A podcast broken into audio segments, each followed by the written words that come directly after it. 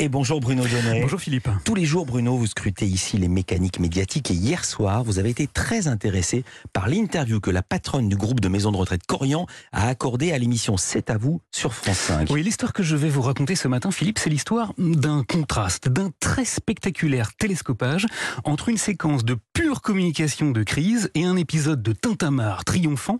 Je vous explique. Hier soir, Sophie Boissard, la directrice générale du groupe Corian, qui est méchamment empêtrée dans la tempête médiatique qui éclabousse les maisons de retraite privées, était donc l'invité de France 5 pour une opération déminage. Son objectif était de tenter de se refaire la cerise et pour ça, la patronne de Corian avait choisi d'actionner deux leviers. Le premier, tout mettre sur le dos du Covid. Aujourd'hui, on a presque oublié, on est dans la vague Omicron. Omicron, on en parle pour les écoles. Pour les établissements de soins, pour les, EHPAD, vous savez ce que ça signifie? Ça signifie des cas contacts. Euh, constamment des équipes à reconstituer. Voilà, si les maisons de retraite manquent de personnel et ne dispensent pas suffisamment de soins, c'est pas parce qu'elles veulent faire des économies, non, c'est parce qu'elles ont été désorganisées par la pandémie. Allons.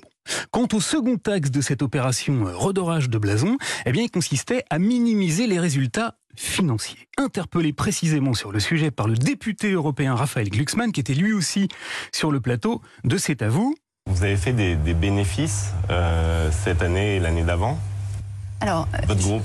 La directrice de Corian a tenu à expliquer que les performances en bourse n'étaient absolument pas la priorité de son groupe. Clairement, ce qu'il énonçait dans le livre Les Fossoyeurs, c'est une culture d'entreprise alléguée, en tout cas euh, cynique euh, et, et, uniquement dirigée vers le profit. Ça n'est pas euh, du tout ce que nous essayons de construire euh, chez Corian. Voilà, Corian n'est pas cynique et n'est en aucun cas obsédé par le profit. Du reste, afin de minimiser les performances de sa boîte, Sophie Boissard s'est évertuée à bien nous expliquer que tout compte fait, Corian, eh ben, ça rapportait pas tant que ça. En France, euh, le, le, le, les différentes entités du groupe Corian euh, ont euh, généré 2 milliards d'euros de revenus. Sur ces 2 milliards d'euros de revenus, eh bien 60% ce sont des salaires, 400 millions ce sont des impôts. Tout à fait à la fin, ce qui reste, c'est 50 millions pour les actionnaires et la moitié, ils le réinvestissent. Voilà, vous avez compris le message, hein, Philippe. Écrasé sous le poids des impôts et de la masse salariale, Corian n'est pas du tout la bonne gagneuse cupide que les méchants voudraient décrire. Soit. Le X c'est qu'en fouillant hier dans les archives 2.0 de mon ordinateur à mémoire connecté à Internet, j'ai mis la main sur une toute autre interview, une séquence épatante qui date de février 2019 et dans laquelle la même Sophie Boissard répondait aux questions du site Boursorama, un spécialiste du conseil pour boursicoteurs en quête de bons tuyaux. Et là, figurez-vous que la tonalité était incroyablement différente. Votre invité aujourd'hui dans la grande interview en direct sur Boursorama, c'est Sophie Boissard. Bonjour. Bonjour David Elko. Questionnée par un passionné de la rentabilité, la patronne de Corian avait commencé par bomber le torse. D'une certaine manière, la machine aujourd'hui est en train d'accélérer.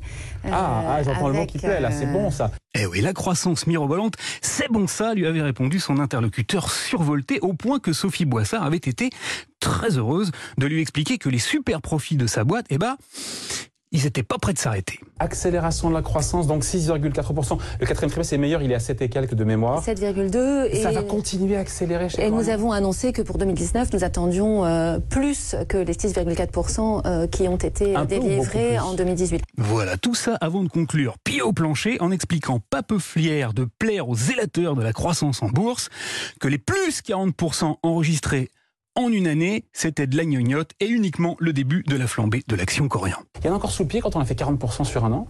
Je pense qu'il y en a encore beaucoup sous le pied. Je pense que Corian euh, est une très belle entreprise, a beaucoup de potentiel. Bref, vous le voyez Philippe, les archives, finalement c'est un peu comme nos parents et nos grands-parents, quelquefois ça vieillit mal et ça peut même devenir un poids qu'il faut savoir ne pas confier à n'importe qui. Merci beaucoup Bruno Donnet, à demain.